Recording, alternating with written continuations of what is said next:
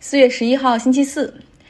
其实距离日本东京奥运会还有不到一百天的时间了，火炬传递正在日本西部进行，绝对是谈不上喜迎奥运的那种气氛。像大阪及其周边，现在是疫情爆发最严重的这个日本的地区哈。大阪每天新增 COVID-19 的案例大概有一千一百例左右，占到全日本新增的百分之二十五以上。所以上周当火炬传递到了大阪。奥萨卡的时候，他们是取消了在公共马路上跑的这个部分，把他们完全放到一个公园里来举行。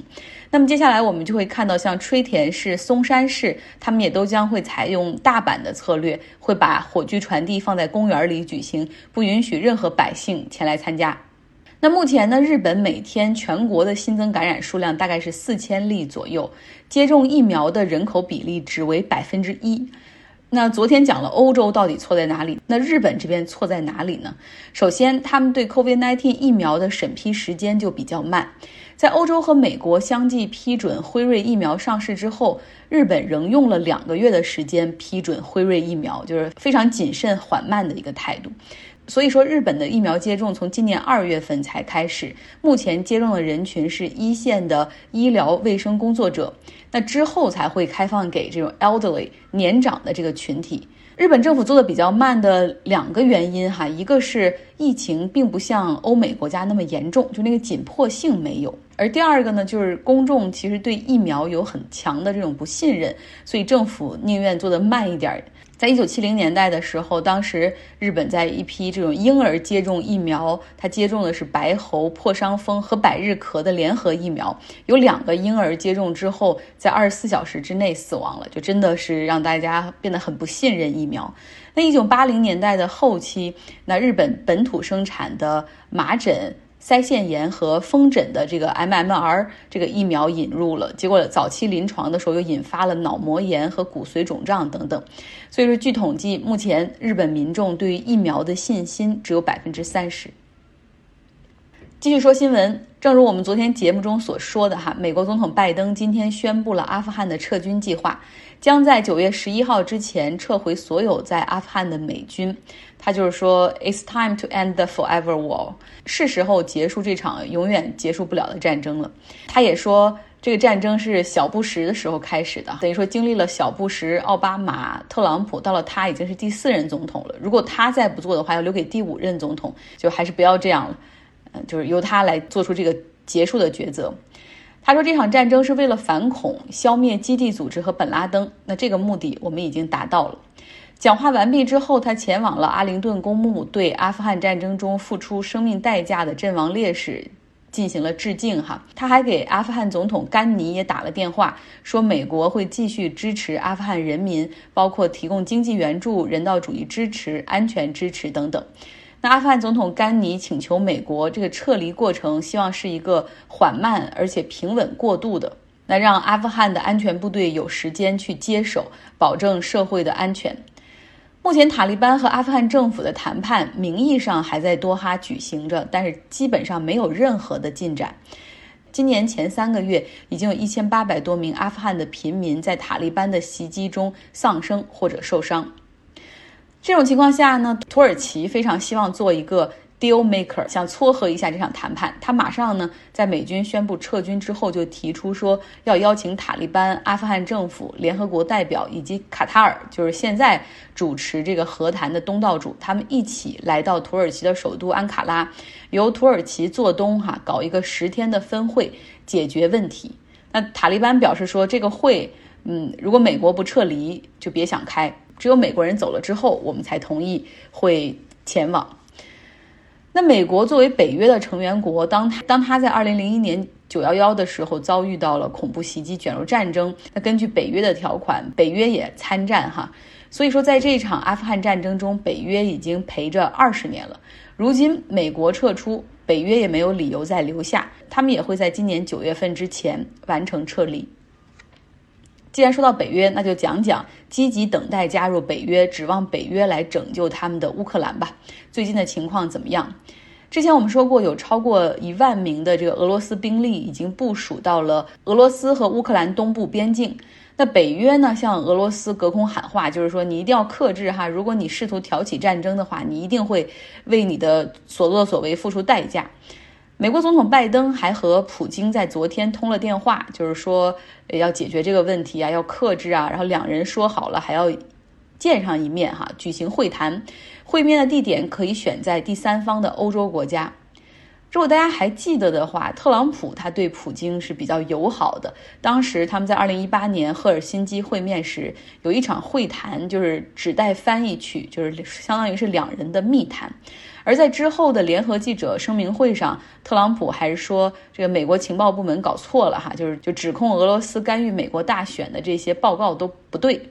那拜登上任之后呢，实际上对俄罗斯在言语上采取了一个很严厉的这种措辞。他说，普京是一个杀人凶手，就是指责他们对反对派纳尔瓦尼下毒。那这方面，俄罗斯当然也很生气了，他们召会了这个大使表达不满，因为你说一个国家元首指责另外一个国家元首是一个杀人凶手哈。那说回到乌克兰渴望加入北约，这中间有一些历史，我们可以稍微展开一点讲一讲。在一九九七年的时候，北约邀请了波兰、捷克、匈牙利，也就是一些前苏联国家加入到北约，相当于是向东欧国家敞开大门，也是北约东扩的计划一部分。在二零零七年之前，其实那个时候北约的领导人们就在这个罗马尼亚的首都哈举行分会，探讨乌克兰和格鲁吉亚。就这两个离俄罗斯非常的近哈，直接邻国，然后也是前苏联的这些小弟们，可以在适当的时候加入北约。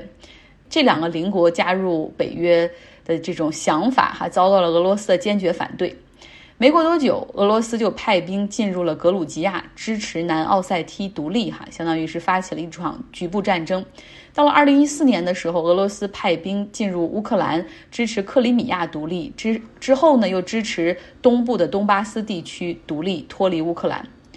所以有时候我们经常想说，假如哈历史可以倒退，在二零零七年之前，如果北约就批准了乌克兰和格鲁吉亚加入的话，后来是不是就不会有现在这些麻烦了？而且地缘政治对峙双方的势力就会发生明显的变化。现在看起来呢，几乎所有的西方国家都支持乌克兰，哈，谴责俄罗斯。但这些谴责对于俄罗斯来说没有什么威慑力，你大不了就是制裁我嘛。而且你已经制裁的差不多了，不论是国家的经济制裁，还是对像普京啊，还有他们一些领导人的这种个人制裁，你能加的也已经加上了。我我怕你什么呢？那乌克兰总统泽连斯基就跟北约说，哈，为什么不让我们赶紧加入北约呢？这是解决问题的唯一方案。那从战略位置、战略意义来说，以及对俄罗斯的牵制，其实乌克兰是非常具备加入北约成员国的这个资质和条件的。但是呢，从一些北约所设置的一些硬性条件上来说，乌克兰还差一点。就是以前在二零零二年，乌克兰当时第一次提出加入北约的时候，呃，当时北约给他的指导方案就是民主方面、经济方面、军事方面都需要进行改革。那这些方面，乌克兰的进展是比较慢的，就是我们可以理解为上市辅导期，就一直是接受辅导，然后让他们改革的这样一个阶段。那第二个原因其实更为现实哈，就是俄罗斯是强硬的态度反对。在二零零八年的时候，当时一看到北约已经向乌克兰打开大门哈，普京就把乌克兰的总统叫到了莫斯科，就是说，假如说你们敢加入北约的话，我们就敢发核导弹。北约成员国也是认为说，就算乌克兰加入进来的话，就是那个第五条款，我们也要想办法给它 waive 掉。第五条款呢，就是一旦成员国遭遇袭击，北约将出兵保护。就这一部分，北约成员国认为太有风险了，那就意味着永远有与俄罗斯直接开战的这种可能性和风险。在冷战时期，双方关系那么紧张，但都从来没有直接交火。那你现在都已经是后苏联时代了，更加要避免这种情况。这也是为什么一直没有让这个乌克兰加入的原因，而且现在也不会让在这个时候哈对乌克兰敞开大门。那俄罗斯的意图现在就比较明显了，对于乌克兰的态度，他们就是说，既然不能拥有你，我就一定要毁掉你，让西方国家对你彻底失去兴趣。如果说从星座上来说的话，我毫不怀疑俄罗斯它的星座是一个天蝎座，就极为狠毒，然后记仇等等。有一句话形容墨西哥的哈，我们以前说过，就是离天堂那么远，离美国那么近。其实我觉得墨西哥相比乌克兰，真的苦难并不是很深重。那觉得这个话套用在乌克兰身上可能更贴切，离天堂那么远，离莫斯科那么近。结尾再说说这种大国关系吧。英文里有一个词儿叫 agree with disagree，就是求同存异的意思，大国之间的相处之道。我们都知道，现在中美关系处于一个低谷，两国在很多问题上分歧很大。然后每一次看到任何涉及到美国的话题，包括这个日本向海里面排这个核废水，大家也愤愤不平的骂美国。所以民间哈现在这种 sentiment 是很大的，但是呢，其实不可否认的是，中美之间是存在共同的利益的，这一部分是可以在搁置争议的情况下先开展起来。那现在这个共同的议题就是对抗气候变化。拜登政府的气候大使、前美国国务卿约翰特里，他开始了对我们国家的访问哈，将和谢振华，然后来探讨中美两个大国如何在节能减排上一起做点什么。因为我们国家和美国加起来所排出的二氧化碳占全球总碳排放的百分之五十，所以我们两个大国担负起这种责任哈。而且我们同时也有一样的愿景，像我们国家已经承诺了二零六零年实现碳中和，美国给出的时间是二零五零年哈，所以基本上差不多。这个时候就可以商讨一下到底。可以做些什么？像我们这种海上风电的企业，是不是可以更多的在国内帮助这个海上风电走向深海？这是我我很期待的，个人很期待的。那再多说一句，其实大国关系不是我们想象的那样，就不是朋友就是敌人啊，不是黑就是白那种纯零和博弈，黑和白之间还有五百度灰呢，对吧？然后在不同议题上还有不同的颜色。所以有的时候是为了各自国内的一些支持率呀，安抚选民呢，要说一些不客气的话，伤感情的话，但本质上还是要能做实际上的东西，那就要从那就总比不做强，对吧？像《纽约客》的专栏作家彼得·海斯勒，他的中文名字大家可能更熟悉，叫何伟，他写过好几本书哈，然后他就写到说，中美关系的上一个冰点出现在克林顿时期。当时他们是又是不停的说台湾，然后又是建达赖，还炸南联盟的使馆。他说，但是实际上没有任何一个美国总统比克林顿对对中国好，就是他极尽全力的努力说服了国会，然后拉中国加入到了 WTO 世界贸易组织。而且还给了不少这种比较优惠的条件哈，一个是如果大家有有人研究贸易的话，就知道我们在 WTO 中享受的是发展中国家的这种市场地位，那个是有很多的优惠条件在这里面。